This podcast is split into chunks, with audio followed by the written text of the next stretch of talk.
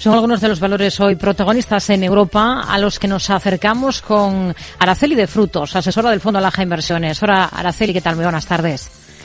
¿Qué tal, Rocío? Buenas tardes. Bueno, vamos a comenzar mirando a Hugo Boss, que está recortando con fuerza en bolsa tras esa decepción que han supuesto sus últimos resultados. Esto nos lleva a mirar un poco a todo el sector ligado, a todo el sector relacionado con el lujo. Dentro de ese tipo de compañías, ¿con cuál es más favorable ahora mismo? Pues sí, como dices, eh, decepción en, Hugo Boss, eh, no, no así en ventas, eh, sí en EBIT por unos ingresos buenos, pero un margen por debajo de, lo que se estimaba por una de actividad promocional. ¿no? Eh, sí que nos hace mirar dentro de las eh, empresas de, de, lujo, ya que han venido flojeando según acaba el 2023 y también bueno, pues dentro de ese contexto de menor crecimiento a lo mejor eh, de China que venimos eh, conociendo en los últimos eh, días, ¿no? Pero bueno, dentro de las empresas de, de lujo y las compañías de lujo, al final, eh, bueno, apostamos eh, y tenemos seleccionado en, en Naranja Inversiones recomendada Louis Vuitton como una de las principales eh, apuestas en el sector de lujo por su diversificación tanto en, dentro del segmento lujo de los distintos segmentos como por su diversificación también geográfica, ¿no?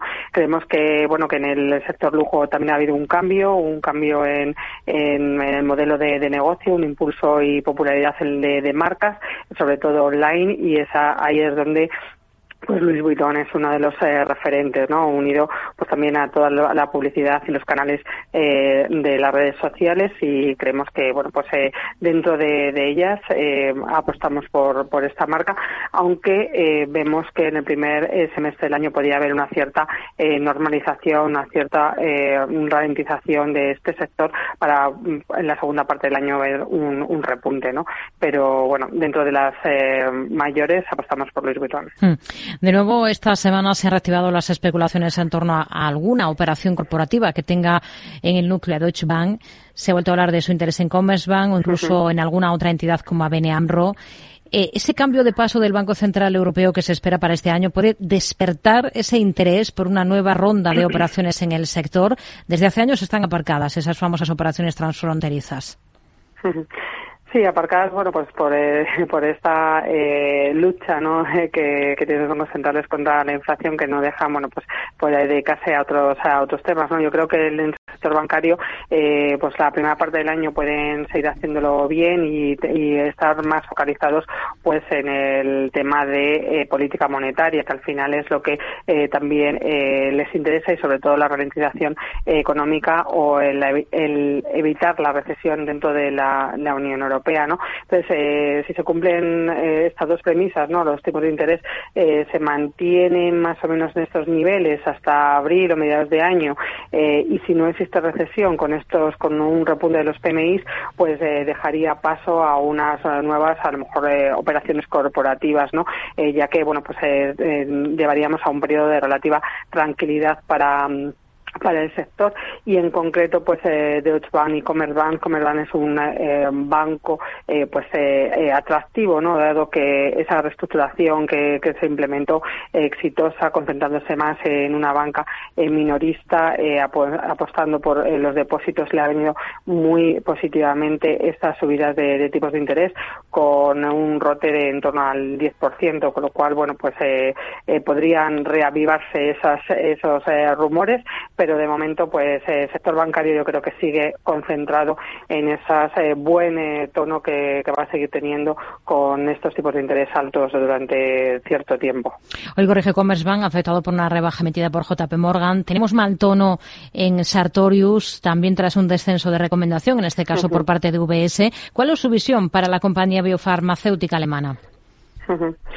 Bueno, nosotros el sector de, de no es uno de los que tengamos eh, recomendados en, en, cartera y bueno, pues eh, vemos que es un sector que, ha sufrido durante estos últimos años, ¿no? Con revisiones de beneficio por acción, eh, con una revisión también de inventarios después, sobre todo de, la pandemia y unas condiciones financieras pues más más estrictas con ese aumento de tipos de interés que bueno pues han sufrido también por, por múltiplos por valoración estas estas compañías.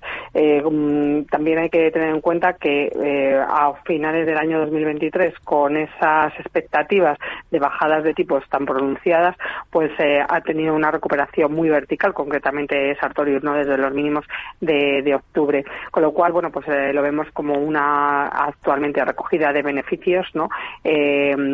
Eh, por parte del mercado y bueno pues eh, ante estas incertidumbres de las condiciones financieras y de inventarios pues nos quedaríamos eh, fuera del valor. Escenario para Vodafone que ha firmado un acuerdo con Microsoft por 1.500 millones de dólares para inteligencia artificial y también para la nube.